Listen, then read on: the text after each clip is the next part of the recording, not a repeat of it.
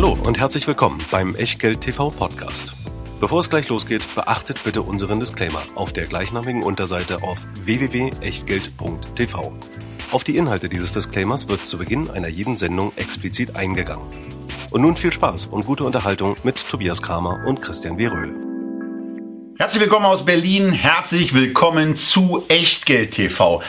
Ein Monat ist vergangen seit der letzten Aufzeichnung, im Wesentlichen deswegen, weil er hier ähm, eine ordentliche Reisedistanz zurückgelegt hat und in Florida unterwegs war, um Primärresearch zu betreiben, unter anderem bei Walt Disney. Und er ist immer noch und weiterhin Christian W. Rühl. Und er ist immer noch hier geblieben und Tobias Kramer. Also richtig viel hier geblieben war ich übrigens gar nicht, weil ich eben zwischen Berlin, Frankfurt, Stuttgart, München und so weiter relativ viel hin und her gependelt ja, bleibe bin. im Lande und nähere dich redlich. Äh, ja, nähere dich redlich hat geklappt. Ähm, wie üblich. Ja. wie üb Entschuldige, also du musst gerade anfangen. Nach den Burger-Staffetten, die du da hinter dich gebracht alles, hast. Alles Research. Ich sag ja, äh, dagegen ja. ist ja überhaupt nichts zu sagen. Das ist die Fast, ähm, Fast Food Aktien Challenge. ja. ja.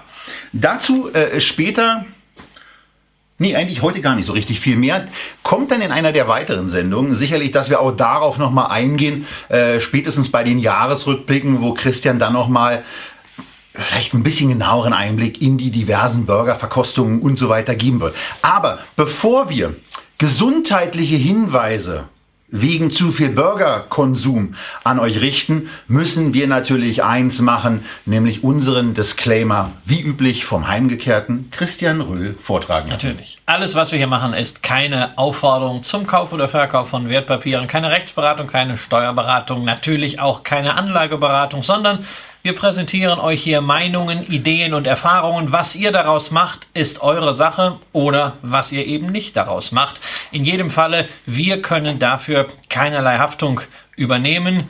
Auch keine Haftung und keine Gewähr für Vollständigkeit, Richtigkeit und Aktualität der Unterlagen, die ihr natürlich wie bei jeder Sendung auch in der Echtgeld TV Lounge herunterladen könnt, die ihr bitte gerne teilt an Freunde in den sozialen Netzwerken, aber bitte dran denken, immer schön den Quellenhinweis drauflassen und gerne noch auf eines oder mehrere unserer Social Media Profile verlinken. Vielen Dank. So, währenddessen habe ich mich ein wenig durch die Kommentare geklickt und äh, viele Fragen zum Thema USA, natürlich zum neuen Hertha-Trainer gehört. Ähm, wir nehmen die Sendung ja auf am, was ist denn heute eigentlich? Am 28. November, also unmittelbar vor dem bevorstehenden Heimspiel gegen Borussia Dortmund, wo ja auch die ein oder andere Trainerfrage im Moment gestellt und sehr aktiv diskutiert wird. Von daher äh, warten wir mal ab. Ich bin grundsätzlich mit der Entscheidung aber ganz zufrieden. Das sei da kurz erwähnt.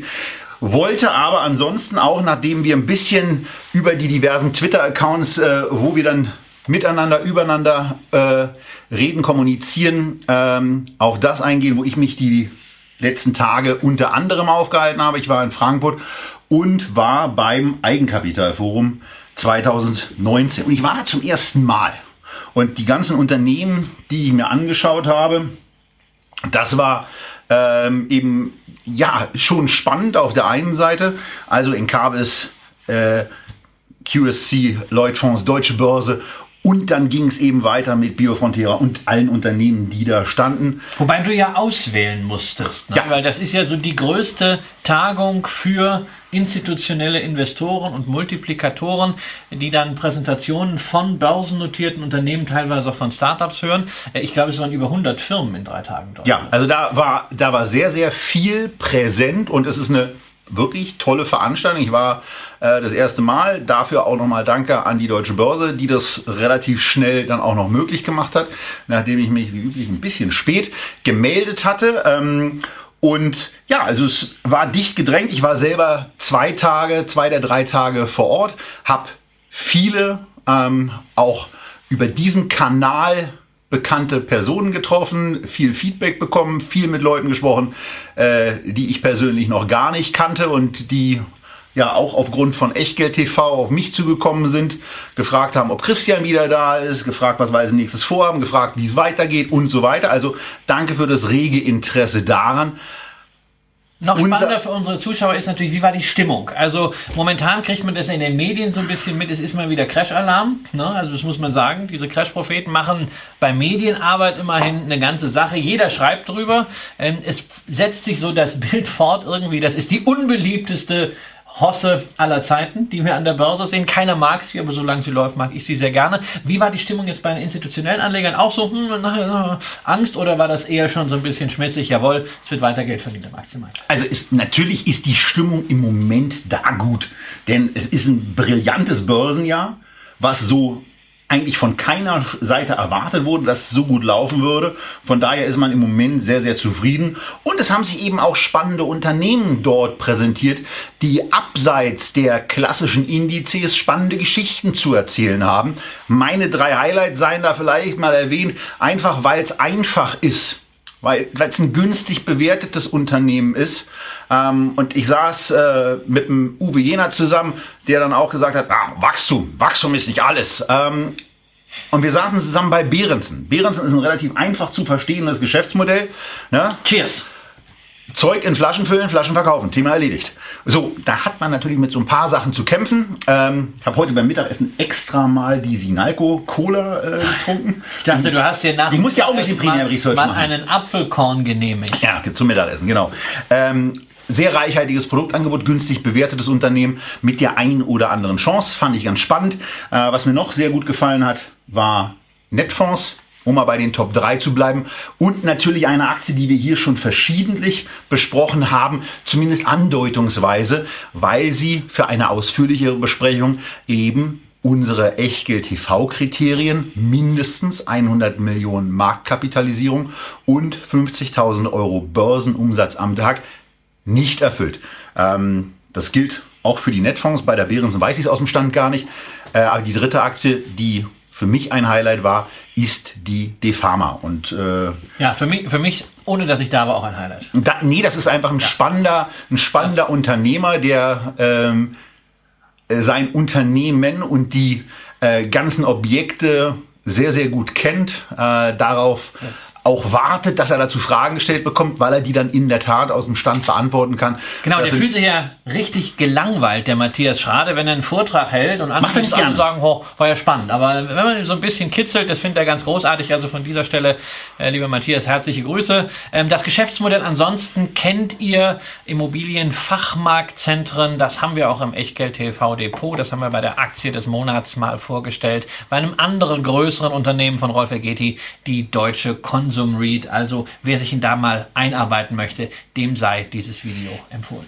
So, und ja, dann hat man noch etwas, also dann gab es so ein paar Unternehmen, wo ich eben auch sagen muss, äh, so richtig, ähm, vielleicht habe ich es einfach nicht verstanden, das kann ja auch sein, aber also Biofrontera war so ein Unternehmen, wo ich im Nachhinein sage, ähm, also die haben nach dem, was da so gesagt wurde und ähm, auch relativ unappetitlich bebildert wurde, ähm, gute Therapieprodukte für Haut, Hautkrebserkrankungen, aber ähm, so richtig verstanden, warum ich die Aktie jetzt kaufen soll.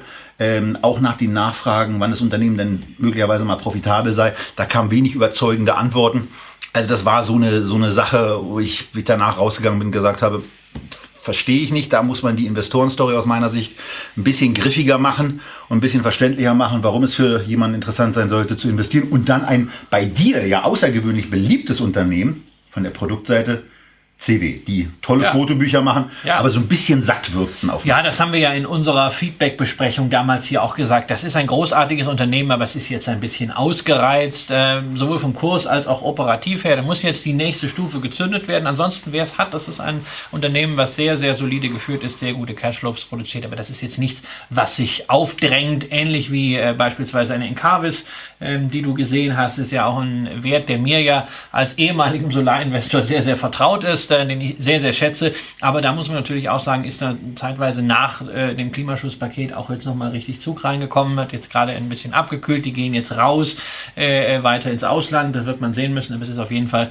eine spannende Story. Ähm, so ein Takeaway von dir scheint ja dann also zu sein, ähm, es mag zwar in Deutschland manches knirschen, aber es gibt nach wie vor innovative Unternehmen, die auch noch interessant sind für Investoren. Ja, was, was mich vor allen Dingen nicht überrascht hat, also das war auch ein Grund, mit dahin zu gehen, war auch nochmal die Rückbestätigung von den Veranstaltungen zu bekommen, ähm, dass eben bei bestimmten Unternehmen gar nicht so alle Leute mitbekommen, dass die möglicherweise ganz gut sind. Und das machen wir ja bei Echtgeld auch, dass wir darüber sprechen, ähm, auch mal Titel ein bisschen stärker beleuchten, die vielleicht nicht so in der, in der ersten Reihe der Aufmerksamkeit stehen. Klar, nehmen wir auch die, die besonders wichtig sind, weil da auch viel Nachfrage zu ist. Aber mal so das eine oder andere, die eine oder andere Perle ähm, dann aufzudecken, dafür ist so eine Veranstaltung ganz gut. Aber man muss eben auch sagen, das ist jetzt mal ein Foto aus einer im Übrigen sehr, sehr guten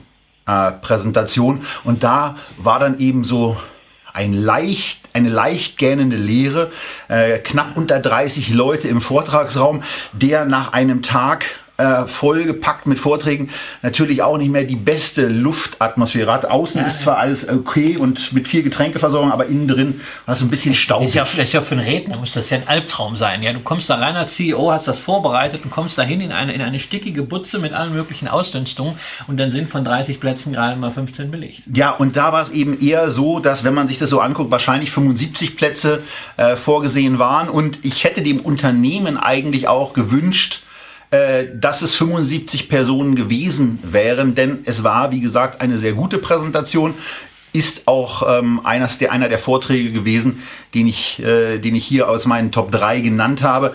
Aber da war eben Luft und das war eben auch so ein Thema, äh, über das wir uns in den letzten Wochen sehr, sehr intensiv unterhalten haben, auch mit ein paar Unternehmen gesprochen haben, äh, ob man dieses ganze Thema Investor Relations äh, nicht nochmal ein bisschen anders, ein bisschen direkter, zielgerichtet auch ein bisschen aktiver mit euch machen kann. Und ähm, das werden wir einfach mal machen. Damit legen wir nächste Woche los. In unserer ersten Sendung dazu noch erstmal in der Konstellation, dass wir keine Live-Übertragung des Ganzen machen. Wir müssen erstmal gucken, wie das alles so funktioniert und müssen auch in den Räumlichkeiten dann schauen, wie wir das hinbekommen. Aber nächste Woche geht's los mit IR und eines der Unternehmen, das ich auf dem Deutschen Eigenkapitalforum besucht habe, wird genau der erste Gast da sein. Ja, also wir werden euch IR ein bisschen näher bringen, den Kontakt zwischen euch und den Vorständen von Unternehmen ermöglichen. Das kommt zusätzlich dazu, so kurz vor der Weihnachtszeit jetzt. Und da freuen wir uns doch als eine kleine Überraschung, euch das präsentieren zu können. So, das Und jetzt freuen wir uns noch los, mehr genau. auf unser Programm, vor allem, weil wenn ich das Alphabet richtig im Kopf habe, kommt jetzt gleich meine Lieblingsaktie, oder? Nee, noch nicht. Ach, siehst du immer wieder das mit dem Alphabet. Ich, ich, ich ordne mir die, die Texte nie alphabetisch. Ja, ich fange immer so an, weil ich denke, ach naja, was machst du zuerst? Was fällt dir am leichtesten? Also wir ja. kommen jetzt, wir kommen jetzt zu einem Unternehmen, Largest Food Corporation stand in einer Zusammenfassung. Das größte Ernährungsunternehmen der Welt. Die machen Küchen, die machen Schon ein bisschen. Men, betreiben Mensen? Men, Mensen? Betreiben, vielleicht auch Mensas, weiß ich nicht. Irgendwie. Äh, also mehrere. Aufforderung an die Klugscheißer unter euch. Wie ist die Mehrzahl von Mensa?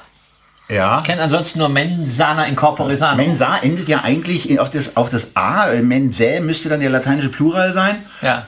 Ich habe nur Latein Einzelne, einzelne Reste also, sind komm, noch da. Komm, bisschen, also es geht auch nicht um Nestle, sondern wir reden über die Compass Group. So, und da haben wir ein Unternehmen, was ähm, also einen wunderschönen Chart für die Podcast-Freunde unter euch, die bitte auch, wenn sie diesen Podcast mögen, wenn sie schon rechts ranfahren und sich jetzt die Unterlage dieses sensationellen Charts herunterladen aus der Echtgeld TV Lounge, gleich den Moment nutzen und auch bei iTunes eine Bewertung, zielgerichtet eine gute Bewertung abgeben. Da freuen wir uns sehr drüber, was auch für alle anderen Social Media Teile gilt. Interagiert, fragt, kommentiert, diskutiert auch mit anderen Teilnehmern. Wir haben hier aber einen Chart von links unten nach rechts oben. Tolle Entwicklung. Da wird auch deutlich, dass es grundsätzlich ein tolles Unternehmen ist.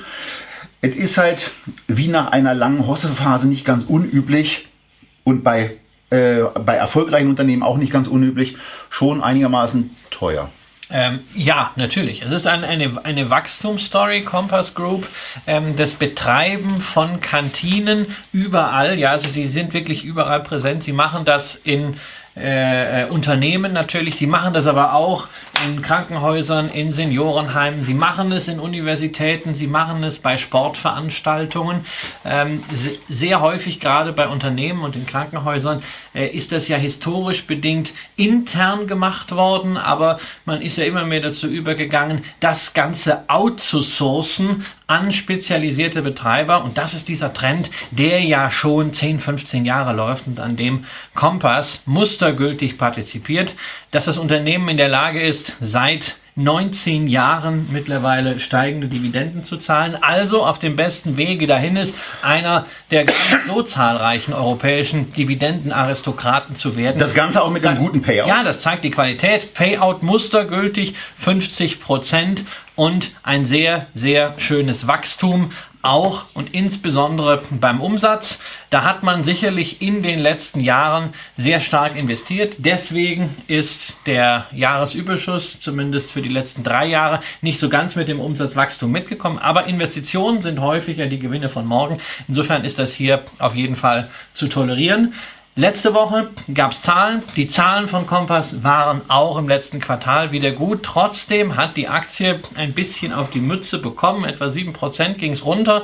Denn irgendwie war man nicht so ganz zufrieden mit dem Konsumklima in Europa. Ähm, das könne irgendwie äh, äh besser sein. Man hat, der Ausblick war irgendwie, es, hat, es war so nicht so wirklich schlecht, aber es hat so zwischen den Zeilen so komisch geknirscht. Man hat sich auch noch darüber gewundert, warum wird so stark auf Europa herumgeritten, ähm, weil man macht nur 23 Prozent der Umsätze in Europa, mhm. 63 Prozent in Nordamerika, aber irgendwie ist gerade so ein bisschen nach diesem langen Aufwärtstrend äh, so ein bisschen schlechte Stimmung drin. Ist also, wenn man mal über das redet, was eigentlich gar nicht möglich ist, nämlich Timing, so eine Sache, wo man sagen kann, okay, vielleicht mal einfach schauen, ähm, ob man einen Abstauber reinlegt oder sich eine Linie einzeichnet. Ja. Solange dieser Abwärtstrend, der ganz klein ist im Chart über zehn Jahre, sieht man ihn kaum. Wenn man es auf sechs Monate macht, ja, dann kann man ihn erkennen. Solange der intakt ist und noch weiter korrigiert, schaut man sich das mal an. Und wenn diese Konsolidierung dann noch ein bisschen weiterläuft, dann kann man hier zugreifen. Kurs-Gewinn-Verhältnis von 20 ist ungefähr so wie bei Sodexo, europäischer Dividendenadel Euro aus Frankreich. Ähm, die haben schwierigere Zeiten schon hinter sich. Hier kommen sie vielleicht. Es kann auch mal sein, dass die Bewertung unter 20 geht und unter 20er KGV. Ist das für jemanden, der sagt, ach, ich hätte vielleicht gerne mal eine solche Aktie dazu, notiert sie in Pfund, wo ja vielleicht, wenn diese ganze Brexit-Geschichte mal irgendwann erledigt ist, auch noch mal ein kleiner Turbo wieder mhm. kommen könnte, ähm, ist das eine sicherlich interessante Depotbeimischung, die gar nicht so zu dem passt, wie sie als Branche einsortiert wird, nämlich zyklischer Konsum. Ähm, da sind ja viele Verträge dahinter und wenn die Wirtschaft schlechter läuft, wird ein Unternehmen, wird ein Krankenhaus nicht die Verköstigung von Mitarbeitern bzw. Patienten einstellen. Wir haben hier ein relativ frisches KGV, 22 bezogen auf das 19 am 30.09.2019 zu Ende gegangenes Geschäftsjahr. Ich empfinde das wirklich als sehr, sehr ordentlich. Ähm, insbesondere auch deswegen, und das seht ihr auf der linken Seite vom Echtgeld-TV-Porträt, weil das Umsatzwachstum zwar mit 8,3 durchaus attraktiv ist. Aber beim EBITDA kommen nur 6,1 Prozent davon an. Beim Jahresüberschuss kommen dann nur 3,8 Prozent dieses Wachstum davon an. Das ist so etwas, ähm, was dann erstmal ein bisschen unschön aussieht. Verschuldungssituation ist sicherlich komplett erträglich, alles gut da. Aber für mich wäre die Aktie auf dem aktuellen Niveau ganz klar kein Kauf. Das wäre sie ungefähr 20 Prozent, gerne auch nochmal einen Schnaps drunter. Erst wieder. Also sind wir uns äh, im Endeffekt einig auf die Beobachtungsliste damit. Denn wenn es runtergeht, muss man wissen, wo man denn gerne zuschlagen möchte. Wer Qualität möchte, ist bei dem Unternehmen, gerade wenn es mal was aus Großbritannien sein soll, selbst wenn auch US-Exposure dran ist. Weil die gut aufgehoben. Weil die Hertha hier steht, man, muss man auch nochmal positiv verfolgen, dass sie, dass sie nicht, dass sie nicht an, äh, nicht auch Aramak äh, so. betreiben und nicht an Aramak beteiligen. Von, Her von Hertha auf Qualität zu kommen, ist natürlich ja, das, ja, so ja, ja, ja, bei Aramak redet man ja nicht von Qualität, weil das sind die, die im Olympiastadion immer zu geringe Mengen abfüllen und ähm, ansonsten bei Hertha, permanenten Schankbetrug. Bei Hertha kann ich dir immer nur sagen und niemals vergessen, Eisern Union. So. Faul in der Sendung. Ähm, naja, was soll man machen? So, jetzt kommt's aber. Jetzt. Jetzt, kommt meine Aktie. Jetzt kommt, jetzt kommt ein Schatzi von Christian. Und ein Schatzi vor allen Dingen deswegen, und damit können wir eigentlich auch anfangen, weil der Chart einfach brutal ist. Danaher. Dana, Danaher. Ich mag, ich mag diese Aktie, wird ja bisweilen gerne so als äh, Baby Berkshire bezeichnet. Auch eine Beteiligungsgesellschaft, die in den letzten 30 Jahren noch besser gelaufen ist als Berkshire Hathaway. Ähm, 19,2 Prozent PA hat diese Aktie inklusive der zugegebenermaßen sehr, sehr bescheidenen Dividenden in den letzten 30 Jahren im Und das kann man Durchschnitt normalerweise nicht so richtig erfassen. Und deswegen ist dieser Langfristchart so wichtig, wo ihr eben den Unterschied zwischen 9,9 und 19,2 mal seht. Ja. Denn was ja schon auch nach ordentlich mehr klingt, ist auf die lange Sichtweise dann eben brutal. Es ist halt, also der S&P 500 in diesen 30 Jahren, trotz aller Krisen, die wir gehabt haben, ja, 9,9 Prozent schon, das ist ja großartig. Aber das jedes Jahr zu verdoppeln, kann man sich eigentlich am besten in absoluten Zahlen vorstellen, was das dann heißt, wenn man 100 Euro vor 30 Jahren, also Ende 1989 hatte, sind im S&P daraus 1719 geworden. Wenn man dasselbe in Danaher investiert hat, sind es 19.556. Ja, das heißt also, in Summe über 30 Jahre heißt doppelte Rendite in dem Fall das Zehnfache insgesamt an Kapital. Und das ist natürlich eine Performance zum Niederknien, insbesondere, das ist das Spannende, am unteren Teil des Charts, weil diese Überrendite kontinuierlich erwirtschaftet wurde. Ähm, hier haben wir euch einfach mal das Verhältnis zwischen Danaher und S&P 500 gezeichnet. Das war nicht irgendwie nur ein paar Ausreißer, wo man Glück haben musste, dabei zu sein, sondern auch dieser Abstand dazwischen. Der wächst einfach kontinuierlich. Damals in der wilden Zeit der New Economy war Danaher mal zwei Jahre lang außer Mode, aber auch jetzt in Zeiten von Hightech.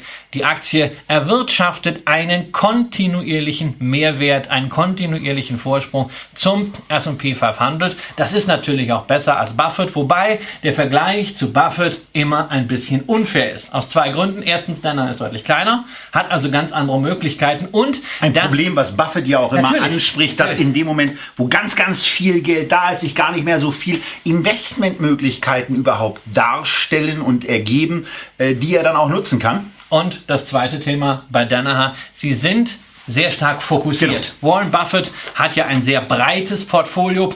Wenn man einen Fokus Buffett hat, nimmt alles, dann was ist aber es, steht dann ist es auf Finanzen, aber Finanzen auch deswegen, weil Rückversicherung sein Cashflow-Generator ist. Bei Danaher haben wir ein sehr, sehr starkes Umwelttechnologie-Geschäft und natürlich dazu Fokus auf Medizintechnik und Life Science. Und dieser Fokus wird auch jetzt noch erweitert durch das Biopharma-Geschäft. So, und was man ja natürlich auch noch sehen kann, ist, dass in dem Chart auch noch dieses Thema mit enthalten ist, dass natürlich vor allen Dingen zwischen 90 und äh, 99 ein brutales Wachstum war, also die Aktie sich in dieser Phase knapp verzwanzigfacht hat ähm, und seit 2000, also in den letzten 20 Jahren, sich nur noch verzehnfacht in etwa. Also auch da ist natürlich eine Wachstumsveränderung, aber das kann ja eine Aufgabe für euch sein. Wenn ihr euch mal andere Chartzeiträume, dann könnt ihr ja mal den S&P, die Danaher und die Berkshire beispielsweise nebeneinander an und die Links packt ihr dann einfach unterhalb des Videos in die Kommentare mit dem Zeitraum, der euch lieber ist. Werfen wir noch einen, Blick auf das Porträt. Und ich gucke ja immer zuerst eigentlich nach rechts oben. Da stehen so die KGV-Werte. Das mögen nicht immer alle. Da werden wir auch äh, des Öfteren mal gescholten, ob wir nicht andere Kennzahlen nehmen wollen können. Können ja, wollen nein. Ähm, ist schon teuer. Ja, Und jetzt sagt der Röhl wieder, Qualität kostet ihm Geld. Ja, K- Qualität kostet Geld. Es ist natürlich auch so, ähm, die Qualität wird im Moment halt auch äh, immer teurer bezahlt, wenn man Ja. sich das Zinsumfeld äh, anschaut. Und das ist halt einfach so hier, äh, Qualität ist jetzt nicht nur, dass der Kurs wieder in der Schnur nach oben läuft, sondern Qualität ist vor, allem, äh, vor allem, dass dieses Unternehmen operativ funktioniert. Es gibt dieses Danaher Business System, das an die Kaizen Management Lehre angelehnt ist.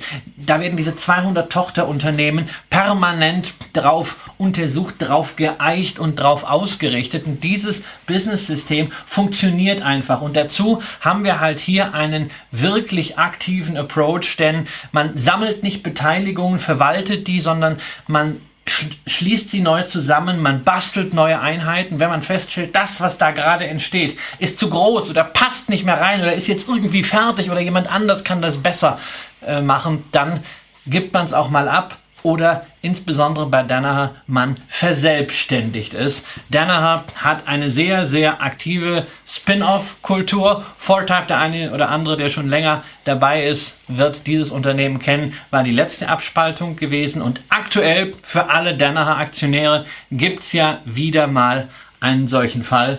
Und wer dabei ist, hat Post bekommen. So, das ist, das ist das eine, nämlich diese, diese Transaktion, die da ein, ansteht.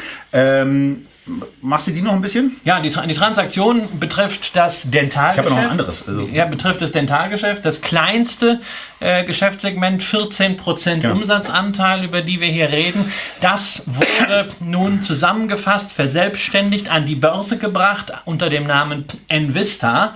Und was ist jetzt hier, also quasi so ein bisschen wie ähm, bei äh, Siemens und Siemens Healthineers. Allerdings, Danaher wäre nicht Danaher, wenn man nicht noch ein bisschen was draufsetzen kann, weil auf alles, was mit Financial Engineering zu tun hat, verstehen sie sich natürlich auch. Sie bieten jetzt ihren Aktionären an, ihre Danaher-Aktien zu tauschen gegen Envista-Aktien. Und zwar mit einem Discount. So, das heißt, ich kann also sagen, wenn ich da eine bestimmte Positionsgröße habe, kann ich sagen, ich nehme einen Teil davon, um an diesem Unternehmen weiterhin ja. beteiligt zu bleiben oder ich tausche komplett, genau. weil ich diesen Teilbereich ja. für besonders spannend halte.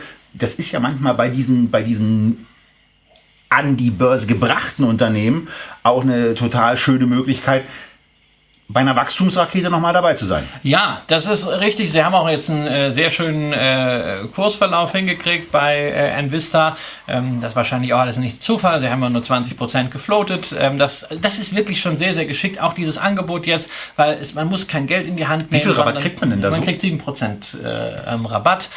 Das, ist, das ist also wirklich extrem gut gedacht. Dann natürlich, äh, das Ganze ist letztendlich eine Art Aktienrückkauf, nur eben nicht gegen Geld, sondern äh, gegen ein Geschäft, von dem ich persönlich persönlich sagen würde, auch Sie können eigentlich ganz froh sein, dass dieses Geschäft dann irgendwann nicht nur zu 20 Prozent, sondern am besten vollständig aus der Bilanz draußen ist, denn ähm, Sie haben natürlich das Ganze wahrscheinlich ähm, schön entwickelt, aber das, was heute als Dentalgeschäft da steht, hat eine Marge von 15 Prozent. Also ich als Straumann-Aktionär, Straumann, führender Dentaltechniker aus der Schweiz, Dividendenadel, äh, hat eine Marge von 28 Prozent. Also dieses margenschwache Geschäft aus der Bilanz zu kriegen, ist eigentlich Genial. So, und wenn jetzt dann dieser Deal äh, äh, durchgeht, das sind noch so ein paar steuerliche Themen, die auch dazu berücksichtigen sind, dann wird es am Ende nochmal ein Spin-off der Restanteile geben. Also eine recht komplexe Transaktion. Ich persönlich, das hat man äh, wahrscheinlich gemerkt an meiner äh, Äußerung zur Marge, Kein äh, Stück. nehme das nicht wahr, weil ich möchte nicht an irgendeiner Dentaleinheit beteiligt sein, sondern als Danaher Aktionär möchte ich natürlich weiterhin Danaher Aktien halten. Deshalb mache ich gar nichts und freue mich einfach darüber, bei diesem Unternehmen weiterhin dabei zu sein, dass ich etwas außerhalb meines üblichen Beuteschemas gekauft habe, das wir schon mal in einer Holding-Sendung hier hatten. Dividende gibt es, Dividende ist sehr, sehr bescheiden, 0,5 Prozent ist sicherlich nicht das Argument. Gut, Bewertung, niedriger, sehr niedriger Payout. Ja, Bewertung müssen wir auch sagen. Natürlich, das KGV ist hoch. Ähm, die Aktie kann auch mal deutlich äh, runterkommen. Sie kann auch jetzt einfach mal unter Umständen ein, zwei Jahre hin und her pendeln. Wer also sagt, naja, vielleicht irgendwie, ich traue mich nie und irgendwann würde ich schon mal gerne, ja, man kann ja heute bei Brokern auch wirklich kleine Zahlen zu fairen Konditionen erwerben. Einfach mal, wenn die da jetzt auf ihrer Box wieder ein bisschen unten aufsetzt, dann kann man ja mal so ein Limit da reinlegen, was weiß ich, bei 130, dass man einfach mal die ersten Stücke hat. Und wenn man einen Fuß in der Tür hat, dann ist es auch einfacher, eine Position aufzubauen und weiter zu verfolgen. Ansonsten haben wir gerade noch einen Kommentar reinbekommen in der Live-Sendung äh, vom Alexander, der gesagt hat, schaut euch auch das Pack-Ratio an. Ja. Also da geht es dann darum, das KGV mal damit zu vergleichen, wie eigentlich das Wachstum des Unternehmens aussieht. Wenn ich die Zahlen hier sehe, die wir hier haben, ist da aber auch äh, es eher so, dass auch mit dem Pack Ratio das Ganze aus meiner persönlichen Sicht nicht so besonders attraktiv wird. Das geht aber auch kaum bei einem, bei einem aktuellen 30er KGV. Und klar, was Alexander hier zu meinen scheint, ist die 3,74 auf die 4,75 als Wachstum bei einem Jahr. Aber beim Pack-Ratio geht es eben auch eher um ein etwas längerfristigeres Wachstum. So war zumindest der Ansatz, als Georg Tilenius, Vermögensverwalter aus der Nähe von Stuttgart, das vor über 20 Jahren hier in Deutschland mal als erster ein bisschen stärker publik gemacht hat. Und äh, da gucke ich eben nicht auf ein einjähriges Wachstum, weil das kann sich eben auch mal ein bisschen verändern. Da gucke ich mal ein bisschen länger hin. Und äh, da würde ich viel eher das nehmen, was wir ja euch auch immer auf der linken Seite präsentieren, nämlich das dreijährige Wachstum. Gut, da sieht es jetzt beim Jahresüberschuss, das kann auch, wird auch dann wieder steuerliche Gründe haben, nicht so, nicht so genau. Banane an. Da guckt man sich im Zweifel zweimal die Geschichte an, dass der, dass der Gewinn pro Aktie ja von, äh, von zwei auf fünf 19 äh, steigen soll. Aber das muss erstmal so kommen. Und ihr seht ja auch eine gewisse Fluktuation äh, und ein gewisses Hin und Her bei den Ergebnissen. Ja, das ist, das ist, also ob man da jetzt PEG oder sonst was, also ich meine, man wird diese Aktie immer zu teuer kaufen, ja, und drei Jahre später, das war halt immer so, hat man festgestellt, ach Mensch, war ja, war ja doch nicht zu teuer. Man muss sich da irgendwann mal überwinden, man sollte das irgendwie disziplinieren. Ähm, man kann auch eine 200-Tage-Linie einzeichnen, wenn man einen Einstieg sucht. Und wenn sie da aufsetzt, kann man einsteigen. Irgendwie, äh, ähm, wenn man einen Weg findet, sollte man ihn in irgendeiner naja. Form äh, systematisieren. Und wir haben hier ein Unternehmen, was wirklich von seiner Kultur her, von ja. seinem Business System, in der Lage ist, seit 30 Jahren einfach zu performen. Nicht, weil der Aktienkurs manipuliert wird, sondern weil das operativ funktioniert und weil sie einfach wie ein guter Fondsmanager Positionen halten, neu bilden und dann auch mal wieder rausgehen. Und dann haben sie jetzt ja ein neues Geschäft auch erworben. Also es ist ein tolles Unternehmen. Ja? Don't get me wrong anywhere. Aber ähm, eine Sache muss ich auch noch fragen, äh, auch wenn wir bei der Aktie jetzt gerade grandios überziehen, aber was, was die, die die Aktie an der Aktie interessiert sind, wahrscheinlich freut. Hier ist ja auch die Situation, dass ein Manager ganz oft mit diesem, mit diesem aufgebauten Track Record in Verbindung gebracht wird, der nun vor etwas längerem schon, also vor über zwölf Monaten, das Unternehmen verlassen hat zu einem äh, Sorgenkind des US-Aktienmarktes. Ja, ja, zu General Electric ist er äh, gewechselt.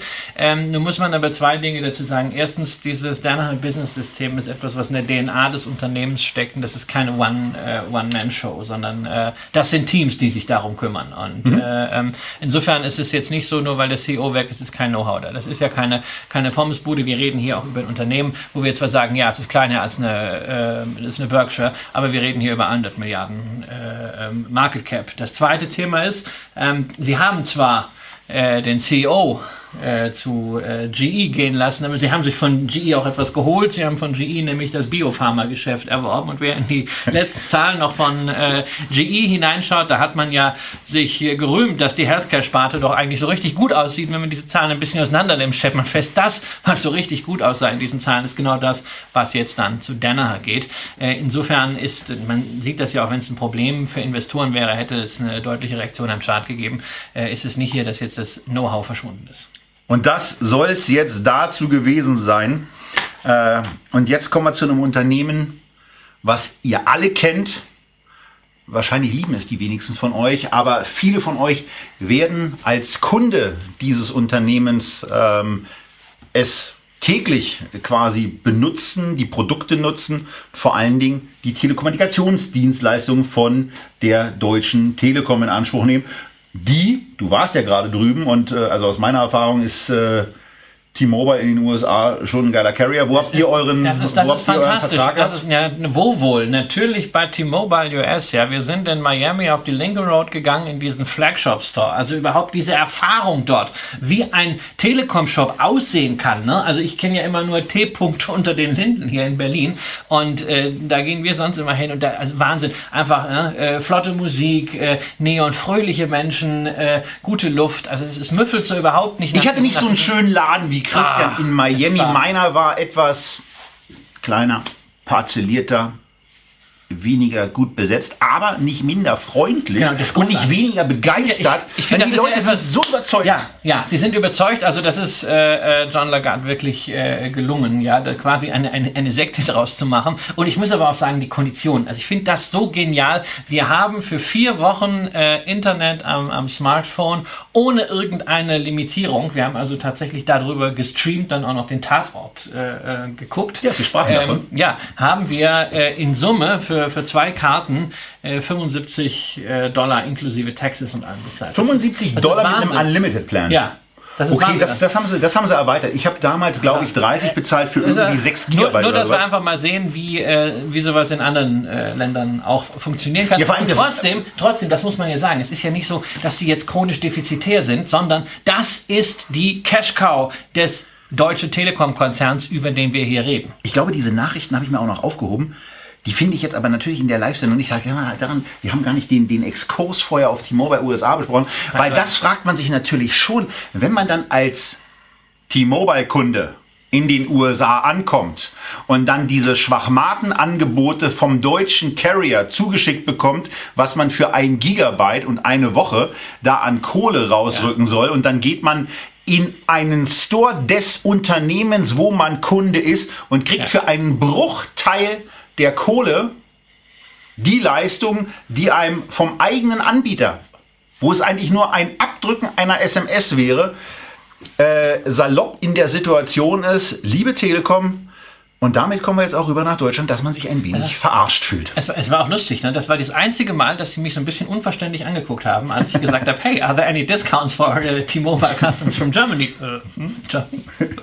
Nein, also äh, ist ein, ist ein äh, völlig eigenes Reich, äh, extrem erfolgreich, ähm, was John Lagarde da gemacht hat. Äh, auch, dass man ihn hat machen lassen, spricht für die Telekom heute, ähm, dass er das Unternehmen jetzt verlässt. Ähm, ja, im Zuge der Fusion sind andere äh, Talente gefragt. Es sind ja im Zuge der Fusion immer noch, auch wenn sie von den US-Kartellbehörden jetzt genehmigt wurde, äh, mit Sprint sind immer noch Klagen von insgesamt 15 Bundesstaaten anhängig. Ähm, da ist jetzt Fingerspitzengefühl erforderlich. Das ist jetzt nicht unbedingt die Stärke von John Lagarde gewesen, aber man wird weiter äh, natürlich ein Mal sehen, ob er noch so lange da ist. Genau, man wird ein sehr, sehr starkes äh, äh, äh, Feingefühl haben müssen, aber der- dieser Arm USA ist natürlich für das Unternehmen ganz, ganz stark. Nicht Nein, bei, bei Lagarde wird ja, äh, Lagarde, ist richtig? Le- ja, Lagarde. Ja, Legard, Legard. Ähm, mein Fehler. Äh, bei Legat wird ja vor allen Dingen darüber spekuliert, dass er das Unternehmen relativ zeitnah verlässt, Ja. um äh, zu einem anderen Unternehmen, was ein gewisses Sektieren im Moment bitter nötig hätte zu gehen, nämlich WeWork. Ähm, die bräuchten da mal jemanden, ähm, wo es ein bisschen äh, ja, vielleicht auch wieder positive Stimmung also hier aber Aber wir müssen mal bei der Deutschen Telekom jetzt langsam Also, also, haben- also wie USA ist USA. USA ist das Geschäft, Genau. der Motor, gerade wenn es um Wachstum geht. Hier haben wir die Cashflows in Deutschland, ja, aber der Wachstumsmotor war und ist das US-Geschäft, das internationale Geschäft.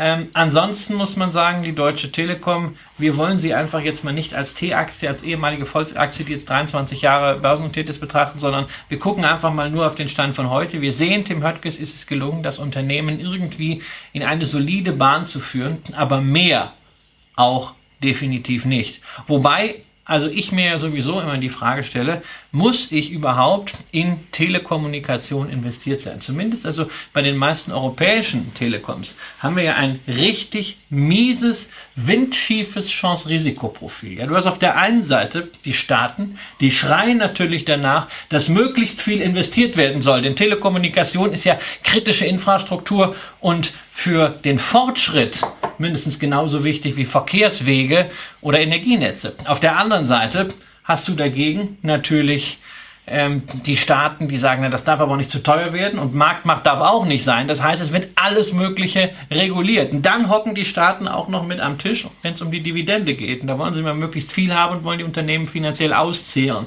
Äh, insofern, das ist eine ganz, ganz windschiefe Sache. Ein bisschen mehr dazu übrigens in meiner aktuellen Cap Zeit-Kolumne, äh, das alles mal ähm, geschrieben, äh, auch zu lesen. Für mich ist es überhaupt kein Thema, da zu investieren. Weil sie müssen wahnsinnig viel investieren in die Netze, in die Netzqualität. Aber wer profitiert davon? Das sind diejenigen, die nie einen einzigen Cent in Netze gesteckt haben, nämlich die Facebooks, Amazons und Google dieser Welt. Ja, für mich ist es so, als ich mir das Porträt dann angeguckt habe, noch mal ein bisschen in die Telekom reingeschaut habe, dachte ich mir nur, und ihr seht es wieder auf der linken Seite, Umsatzwachstum in den letzten drei Jahren, drei Prozent. EBITDA ein bisschen besser, Jahresüberschuss ein bisschen schlechter, aber so vor allem dieses, dieses, äh, zunächst mal muss man erstmal die Einnahmen steigern. Klar, Profitabilitätsanpassungen äh, kriegt man auch irgendwie hin, aber zunächst mal will ich Wachstum beim Umsatz sehen, mehr Einnahmen. Und da war mein erster Gedanke, kein Wachstum, bekomme ich auch günstiger. Und da, äh, da, da geht es in die gleiche Richtung. Also warum soll ich denn, warum soll ich denn ein mit, mit äh, einem KGV von 17 beziehungsweise 15 ausgestattetes Unternehmen äh, mir ins Depot legen, was ein relativ großes Payout hat.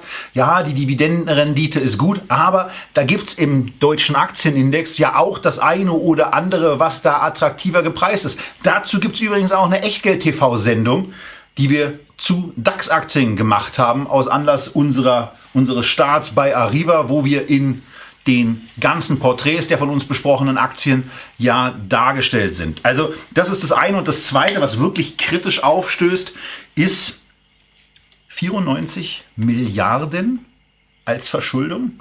Das ist schon. Ja, gut, also Telekommunikationsunternehmen sind natürlich relativ hoch verschuldet. Ähm, wie gesagt, man kann das auch mit den Dividenden äh, übertreiben. Äh, da muss man immerhin sagen, hat Höttges jetzt ein Signal gesetzt. Die Telekom senkt die Dividende um 10 Cent, wird gleichzeitig diese 60 Cent dann als Mindestfloor äh, weiterbehalten, wobei mit Mindestdividenden hatten wir schon unter Obermann schlechte Erfahrung. Also ich bin grundsätzlich hier der Meinung, wer in der Aktie drin ist, vielleicht auch schon länger, ähm, kann ja auch die Dividenden dann steuerfrei äh, äh, kassieren nach der Ausschüttungspolitik aus dem steuerfreien Einlagenkonto, zumindest solange man nicht verkauft, dann muss man es nachversteuern. Also ein Steuerstundungseffekt, haben wir auch schon öfter klingt, drüber klingt schon mal nervig. Ja, nö, es ist nicht nervig, es ist für Buy-and-Hold-Anleger halt ein schöner Kicker.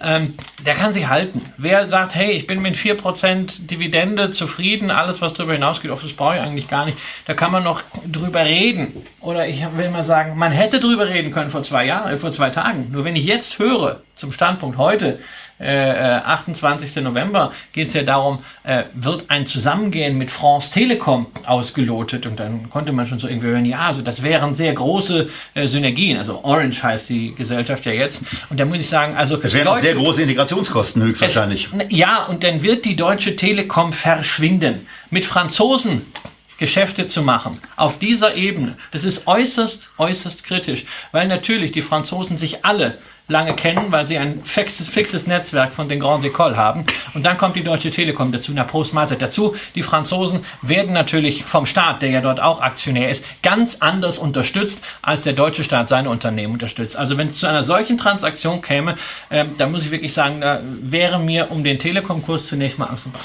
So, wenn ihr Telekom-Alternativen selber habt, auch dazu einfach mal der Aufruf, in den Kommentaren ist auch Platz für eure Diskussion. Macht ruhig mal die eine oder andere auf und ähm, Manchmal. Gibt ja auch in Deutschland Alternativen, Mobilfunk-Reseller beispielsweise. Wir haben ja. schon mal über eine Freenet gesprochen. Wir haben, glaube ich, auch schon mal über Telefon. Christian nimmt euch schon mal die Arbeit ab. Und wir haben zum Beispiel auch schon über Japan gesprochen. Softbank war ein Thema. Wir können relativ viele Unternehmen da noch einmal.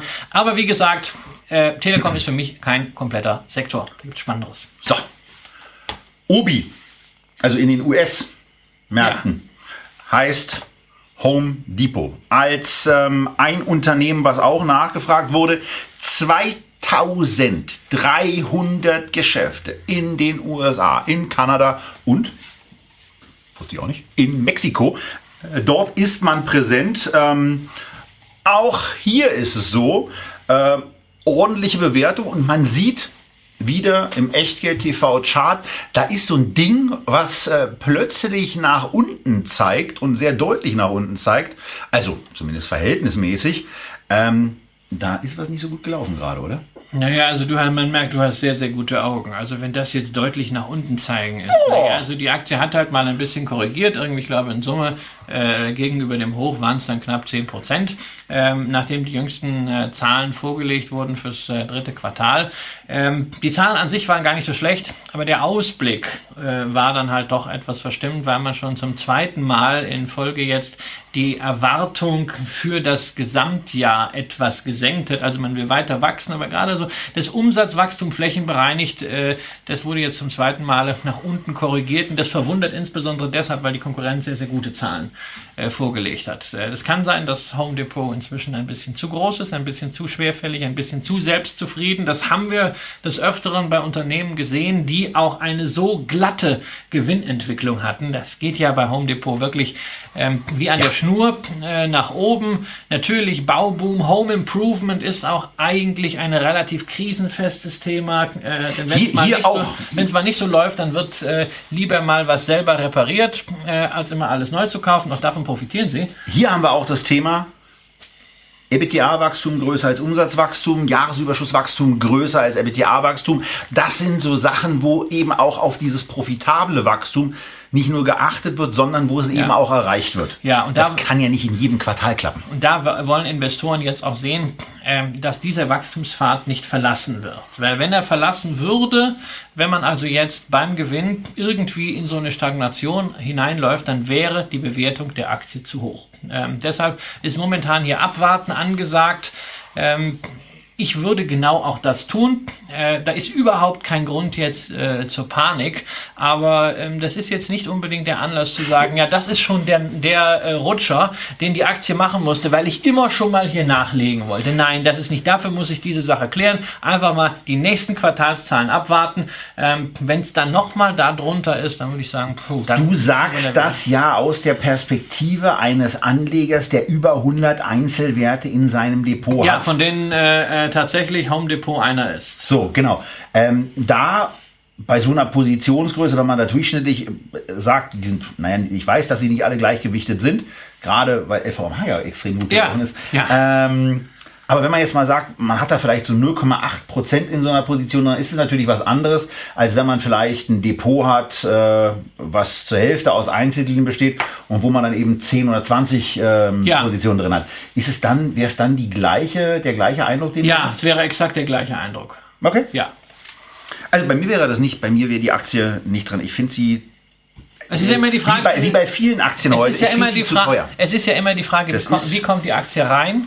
Warum ist sie reingekommen und was sind, die, was sind die Kriterien, nach denen man eine Aktie rausschmeißt? Wenn dein Kriterium ist, du verkaufst eine Aktie raus, sobald sie zum Beispiel einen gewissen Prozentsatz über ihrer historischen KGV-Bewertung ist, ähm, dann würde sie, wäre sie wahrscheinlich bei dir schon äh, rausgeflogen, was ja auch nicht kann, schlecht ist. Es kann auch total habe, sein, dass ich schon viel, wesentlich ich habe, ich habe, nicht dies, ich habe nicht diesen aktiven äh, Approach, sondern es ist eine, eine Aktie, die über 25 Jahre ihre Dividende nicht gesenkt hat. Das heißt, ich habe sie also schon sehr, sehr lange und es ist mir wirklich mit Verlaub gesagt momentan egal, ob die Aktie bei 250 steht oder bei 150, solange einfach der fundamentale Trend stimmt.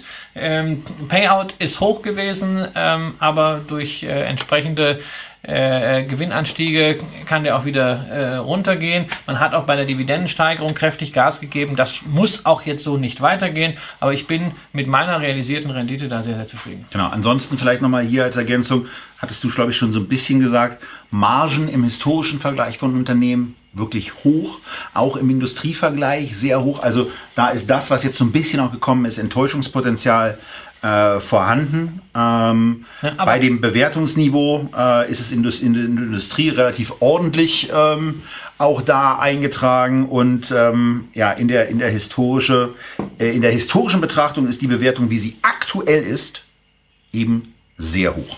Nur mir ist halt am allerwichtigsten die Aussage: Nehmt nicht 7%, 8% Rückgang jetzt bei einer Home Depot Aktie als Kaufalarm Schnäppchenpreis. Das ist es definitiv nicht. Und damit sind wir jetzt bei einer Aktie, die hat aber sowas von einer Rallye hinter sich gebracht, dass es einem richtig warm ums Herz werden könnte. 47 Prozent seit dem in diesem Jahr erreichten Tiefpunkt. Äh, das Problem dabei ist aber, sie notiert immer noch 82 Prozent unter ihrem vor gar nicht so langer Zeit erreichten Hochpunkt.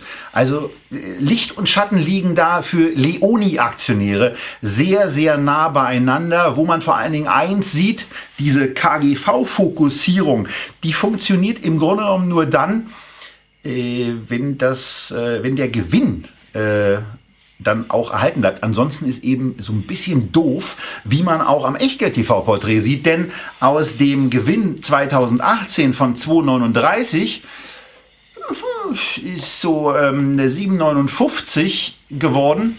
Blöderweise nicht positiv, sondern negativ. Also Leoni, äh, ein ja, großer Hersteller von Drähten, Kabeln, Bordnetzsystemen. Ähm, also die statten dann offenbar auch Flugzeuge und sowas äh, aus und sorgen dafür, dass hier beispielsweise bei uns im Büro bestimmte Sachen laufen. Äh, da gab es nicht so schöne Sachen. Nein, also sie sind in die Verlustzone gerutscht. Natürlich. Und zwar die, ordentlich. Ist, natürlich ist die Autoindustrie ähm, mit dafür verantwortlich. Man hat aber auch interne Probleme. Man hat ein äh, Werk in Lateinamerika. Das ist ja häufig bei Unternehmen. Wir haben gleich noch ein weiteres Unternehmen, das äh, sich mit dem lateinamerikanischen Werk äh, schon mal fast um die Existenz gebracht hätte. Ähm, und man hat natürlich vor allem ein großes Problem in der Bilanz, nämlich 1,4 Milliarden Euro Schulden. Das ähm, ist im Moment das 4,4-fache. Das ist das 4,4-fache, wenn es noch ein positives EBITDA gäbe. Also das war das äh, des letztjährigen. Ja, aber es ist einfach, also Unternehmen macht Verlust und äh, selbst wenn es zu seiner alten, in Anführungszeichen, Profitabilität äh, zurückkehrt, ähm, es gibt Nachrichten darüber, dass einzelne Banken bereits die ähm, äh, Kredite äh, verkaufen, die Schuldscheindarlehen mit Abschlag. Das ist eigentlich immer ein schlechtes Zeichen. Ähm, auf jeden Fall, sie müssen was tun, denn nächstes Jahr im Frühjahr werden 170 Millionen Euro an Schuldscheindarlehen fällig. Und wenn man also sieht, was sie äh, dieses Jahr für einen Barmittelverbrauch insgesamt haben, da wird es einem Angst und Bange. Das heißt, das Unternehmen muss irgendetwas tun. Was sie tun wollen, ist, sie wollen sich tatsächlich von den Kabeln trennen. Die Kabel sind eigentlich ja das, äh, das, das Herzstück des Unternehmens. Das war übrigens mal eine Drahtfabrik, äh, eines der ältesten deutschen Unternehmen. 1569 sind die Anfänge dieses Unternehmens. Also es geht wirklich sehr, sehr weit zurück. Was haben denn die da für Drähte produziert? Gold und Silber Fäden wurden produziert. In dieser Werkstatt, aus der Leoni hervorgegangen ist. Und dieses äh, Kabelgeschäft, was da entstanden ist, das will man verkaufen, steht für 38 Prozent vom Umsatz. Ähm, aber es ist natürlich jetzt auch nicht das super Mega-Geschäft. Also an Wettbewerb wird man es nicht loskriegen. Man sagt auch, man würde einen Börsengang prüfen. Hihi, wer will denn schon ein Kabelgeschäft äh, äh haben an der Börse äh, von einem Unternehmen, das es verkauft, was wirklich äh, dringend Geld braucht. Das heißt, bleibt nur der Verkauf an Finanzinvestoren. Finanzinvestoren geben momentan sehr, sehr viel Geld aus. Manchmal ist es ihres, manchmal ist es auch nur geliehen. Die Leverages im Private Equity äh, Segment sind gigantisch, aber die lesen natürlich auch die Nachrichten und die wissen, dass diejenigen, die auf der anderen Seite stehen, irgendwann verkaufen müssen. Also ob man da einen guten Preis erzielt, ich weiß es nicht. Was macht man, wenn man investiert ist? Was macht man, wenn man investiert ist? Dann sollte man jetzt persönliche Meinung dabei bleiben. Ich habe einen guten Freund, der diese Aktie tatsächlich dieser Tage in einer kleinen Runde als einen Tenberger-Kandidaten empfohlen hat, vorgestellt hat. Ähm, er ist seit 8 dabei, ja, und heißt also. 808 ähm, war das Ziel, also schon sehr gutes Timing. Müsste wieder auf die alten Hochs gehen, ja, äh, Richtung 80, dann hätte er seinen Ten-Bagger. Das ist nicht ausgeschlossen, denn äh, wir haben natürlich äh, dieses Thema Bordnetze äh, und damit ein Zukunftsthema. Das ist hier nicht ein Autozulieferer, der irgendwie unbedingt im Verbrennungsmotor verhaftet ist, sondern Bordnetze werden eher komplexer. Ähm, und da ist Leonie sicherlich auch sehr aussichtsreich äh, positioniert. Sie müssen halt auf der Finanz Finanzseite durchhalten. Äh, Könnte da eine Kapitalerhöhung nicht auch im, im, im, Raum stehen? Ja, dann muss aber natürlich ein Investor richtig äh, Stücke dafür kriegen. Nicht? Also bei der Bewertung ist immer die Frage, wie das dann aussieht. Also ich, ich sehe das große Problem erstmal auf der Schuldenseite. Die Banken müssen, äh, müssen an der Stelle mitziehen und es wäre halt ganz gut, wenn man diese Kabelgeschichte wirklich lösen kann. Vielleicht geht das mit Private Equity Investoren, vielleicht kriegt man selber einen großen Investor rein, dann hat die Aktie natürlich wirklich Vervielfachungspotenzial, aber das ist nur eine Hop- oder Top-Chance. Nur so etwas kann man ja in einem Portfolio machen. Wer mal sagt, naja, also ich habe ein konservatives Portfolio, aber ich würde gerne nochmal so chancenorientiert irgendwas machen und irgendetwas, was mich interessiert. Also Bedingung ist, ihr müsst diese Sache nochmal richtig euch anschauen, ist das mit den Bordnetzen was? Habt ihr da einen Zugang? Wollt ihr das irgendwie einschätzen? Ähm, und dann ist das durchaus eine Position, die man da spielen kann. Ganz bewusst mit Geld, wo man sagt, das kann auch weg sein. Wenn wir in die keine Anschlussfinanzierung kriegen sollten, ähm, dann wäre das relativ schnell der Fall, wobei man auch wirklich sagen muss, es wäre ein Desaster, weil wir reden hier über eine Firma mit 100.000 Mitarbeitern. So, und da sieht man eben vor allen Dingen auch mal, wie wichtig dieser Blick, den wir ja regelmäßig machen, auf diesen auch Multiplikator, wenn wir die Verschuldungssituation mit dem EBITDA vergleichen, ähm, was insbesondere dann problematisch wird, wenn gar kein EBITDA mehr da ist, ähm, wo sich dann eben ein Unternehmen fragen muss, wie geht's dann eigentlich weiter, wie schnell kommt es auch in die, in die positiven Sphären zurück, insbesondere wenn so ein Brocken, das wahrscheinlich mehrere Bröckchen sind, äh, von über einer Milliarde Euro irgendwie ja dann doch zur Refinanzierung anstehen und von der einen Herausforderung hat Christian ja schon gesprochen. Ja, also es ist ganz, ganz heiß. Nicht so richtig heiß, sondern etwas, was seit Jahren funktioniert. Ähm, naja, und dann eigentlich auch gewisse Überkapazitäten aufgebaut hat ähm, so zumindest der Eindruck, wenn man auf die Website guckt und so auch der Eindruck von dir, der du durch die USA gerade gereist bist und überall die Sticker gesehen hast, wo von Discounts und Rabatten gesprochen wird, weil mittlerweile hat äh, eigentlich jeder mitbekommen, dass das Self-Storage-Geschäft eigentlich etwas ist, was sehr einfach zu machen ist, also wo man auf eine wo auch immer stehende Wiese oder ein wo auch immer stehendes Grundstück, was draufsetzt und wo man dann parzelliert, kleinteilig Räumlichkeiten vermietet, zu natürlich dann mitunter abstrus hohen Preisen. Aber für Leute, die keinen Keller haben, ist es eine total schöne Möglichkeit, dann bei Kellergrößen auch einigermaßen attraktiv gepreist, die Möglichkeit zu haben, Sachen unterzustellen. Was ja in Amerika ein Thema ist. So, Public Storage ist damit ein Unternehmen, was ähm, auf eine Idee zurückgreift, die mir das erste Mal Anfang der 90er in einer Publikation namens Die Geschäftsidee über den Weg gelaufen ist. Und da wurde sehr intensiv genau dieses Thema besprochen, dass es ein absoluter Wachstumsmarkt ist, der aus den USA rüberschwappt nach Deutschland. Public Storage war Anfang der 90er schon an der Börse notiert, damals zu Kursen zwischen 6 und 10 Dollar. Seitdem hat sich eine ganze Menge getan Kurse von in der Spitze jenseits 250 Dollar. Aber wenn man sich jetzt mal die letzten Jahre anschaut, dann ist da ein bisschen Sand ins Getriebe gekommen. Und das liegt nicht an dem Sand von dir aus Miami. Nein, das liegt einfach daran, ähm, dass Public Storage eben nicht der einzige Anbieter ist. Ähm, das ist ein Wachstumsmarkt, den haben viele dann auch erkannt. Das Kapital ist billig, äh, folglich sind überall in den USA ähm, solche Self-Storage-Hütten hochgezogen worden. Überall heißt überall, du hast? Ja, also wirklich überall. Ich habe ich hab sie an den wahnwitzigsten Plätzen gesehen, also sowohl auf dem platten Land irgendwo von, von äh, in Clearwater, äh, ähm, wo also die Küste nicht mehr, nicht mehr so schön ist, auf dem Weg nach Orlando äh, zum, zum Disneyland sind die in die Landschaft gepflanzt, aber selbst in Miami Beach äh, ähm, habe ich einen solchen äh, Public Storage Laden übrigens gesehen. Ähm, da wird es natürlich dann ein bisschen teurer sein. Das ist dann auch eine Immobilie, die einen wirklichen Wert äh, natürlich hat, weil in Miami Beach der Grund knapp ist. Ansonsten bin ich natürlich bei diesen Zweckbauten immer äh, geneigt zu sagen, naja, also Grundstückspreise, Bauten, so viel Wert steckt da nicht drin. Deshalb Miami Beach, was packt man da in, im Self-Storage-Laden? Was ist die kleinste Größe, die man anmieten kann? Ist sie das? Packt man da seine Badehose rein? Weil Nein, das ist ein Adventskalender, ähm, den ich bekommen habe, aber ein bisschen größer ist es da auch schon. Ja, ein bisschen größer ist es da auch schon. Public Storage äh, hängt auch noch keine Discount-Schilder ran. Sie machen das nur auf der, auf der Website. Aber wenn man sich äh, generell diese Self-Storage-Läden einfach nur von außen anschaut, wie viele es gibt, wie aggressiv sie werben, dann äh, kriegt man ein Gefühl dafür, was manche Analysten schreiben, nämlich, dass dieser Markt inzwischen von immensen Überkapazitäten geprägt ist. Ja, das ist ein großes großartiges Geschäft und weil Menschen so viel Klump ansammeln, ist natürlich auch klar, äh, wird dieses Geschäft weiter wachsen. Nur es sind momentan so viele Locations da, da muss erstmal noch genügend Klump gekauft werden. Und wir sehen es auf der Website auch so ein bisschen, also auch was das Thema Rabattierungen angeht, wobei wir jetzt auch fairerweise sagen müssen, wir wissen natürlich nicht, äh, ob diese Preise äh, generell durchsetzbar waren, die da durchgestrichen sind. Die Amerikaner arbeiten ja eigentlich so, dass es äh, an 360 von 365 Tagen im Jahr Sale gibt und dann äh, ja. an den fünf Tagen, wo es kein Sale ja. gibt, ist wahrscheinlich geschlossen.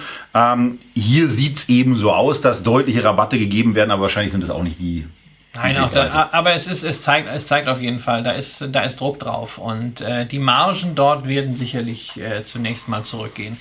Ähm, gleichwohl ist es natürlich nach wie vor ein wunderbares, rentables Cashflow-Geschäft. War er das? Äh, das war er, ja.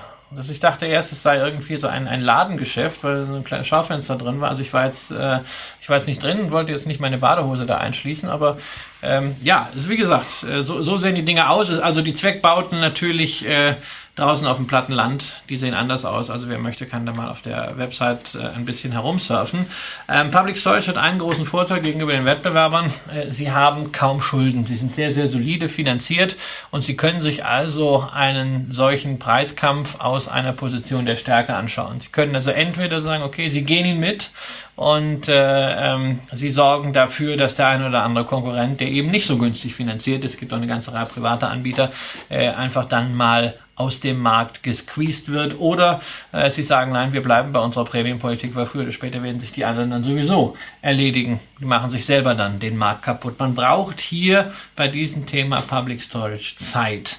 Ähm, die Aktie kann natürlich während dieses äh, Prozesses, dass Überkapazitäten da sind und erst langsam durch weiteren Konsum aufgefangen werden, ähm, auch nochmal deutlicher fallen. Man kann aber auch sagen, für Investoren, die sagen, ist mir völlig egal, die Cashflows hier, die laufen ja weiter.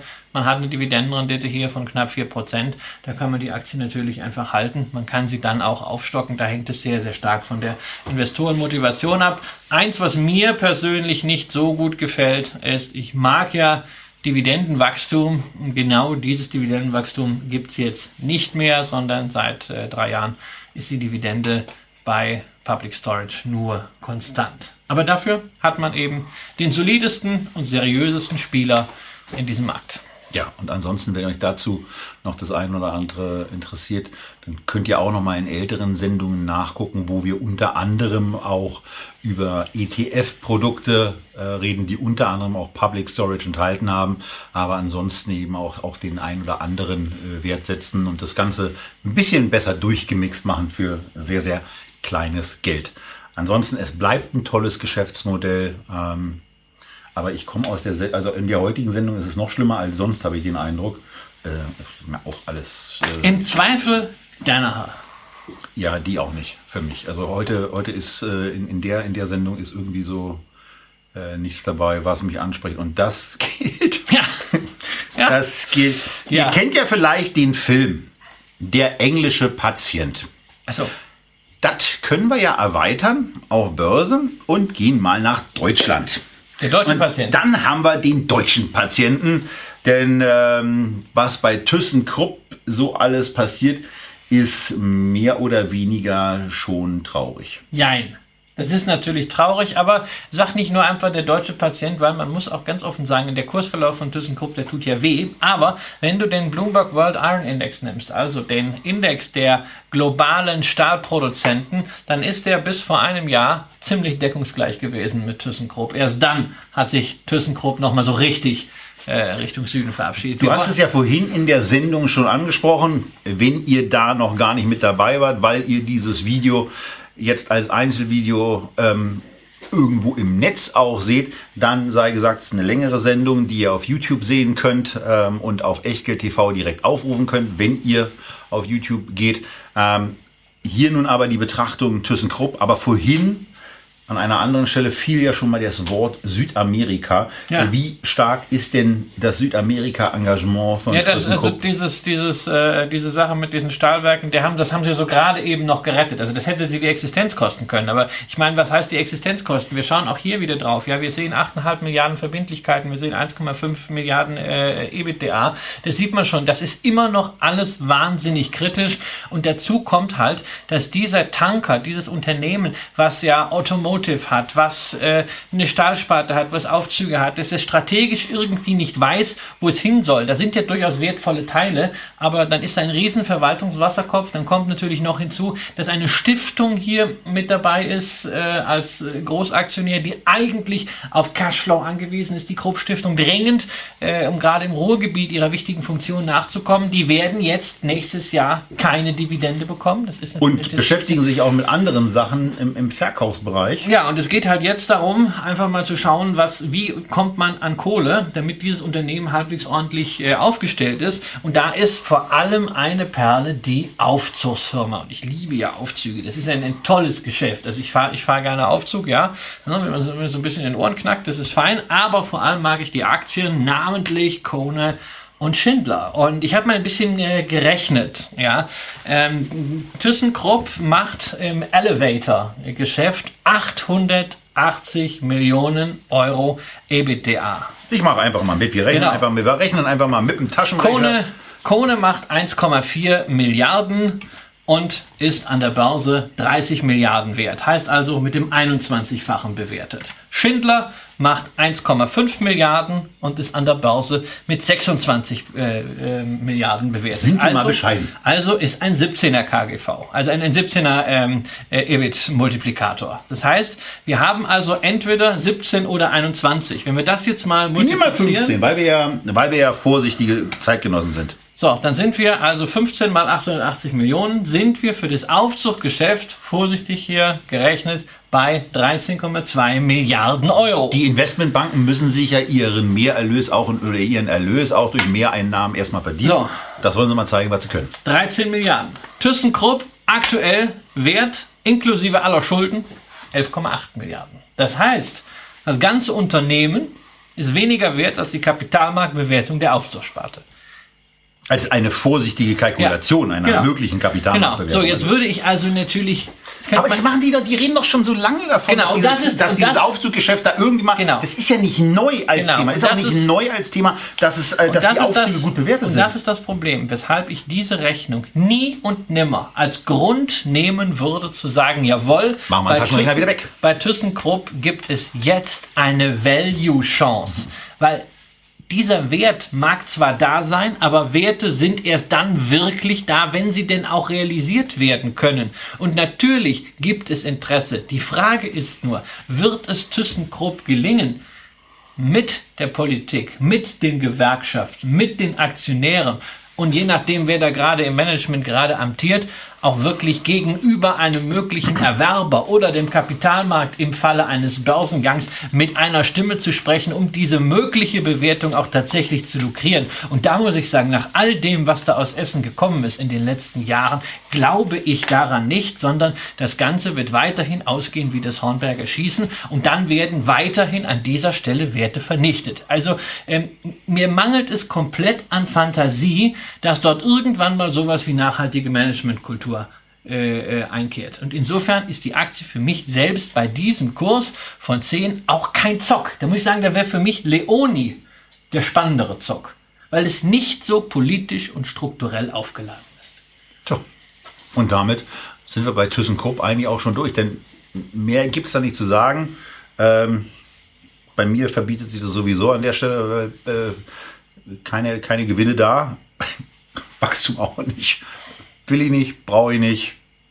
Nein, das ist, das, ist, das, ist, das, ist ganz, das ist ganz schlimm, da hängen wahnsinnig viele Arbeitsplätze dran, aber man hat das einfach über Jahre immer wieder nochmal schleifen lassen, dann hat die Konjunktur mal wieder ein bisschen geholfen, hat wieder gedacht, okay, und da sind immer wieder strategische Entscheidungen zurückgestellt worden. Und je länger man mit schwierigen Entscheidungen wartet, umso radikaler sind irgendwann Schritte notwendig. Das kennen wir auch aus der Politik.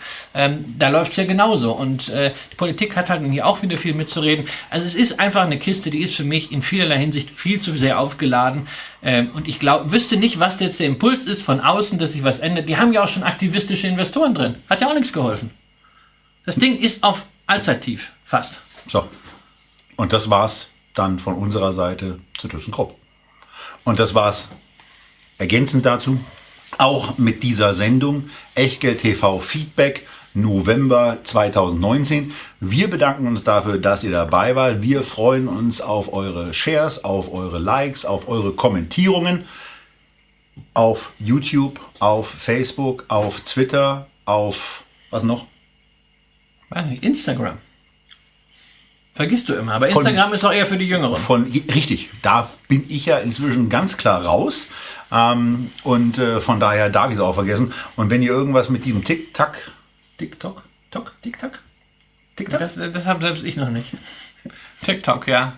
TikTok. TikTok? Ja, die Tagesschau ist schon auf TikTok. Der Vorteil, der Vorteil äh, wenn, wenn, wenn Nils hinter der Kamera mit dabei sitzt, ist, dass er einen Sohn genau in dem Alter hat, der. Nutzt er das?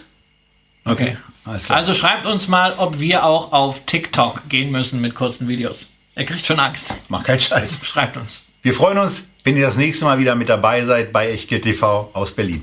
Bis zum nächsten Mal.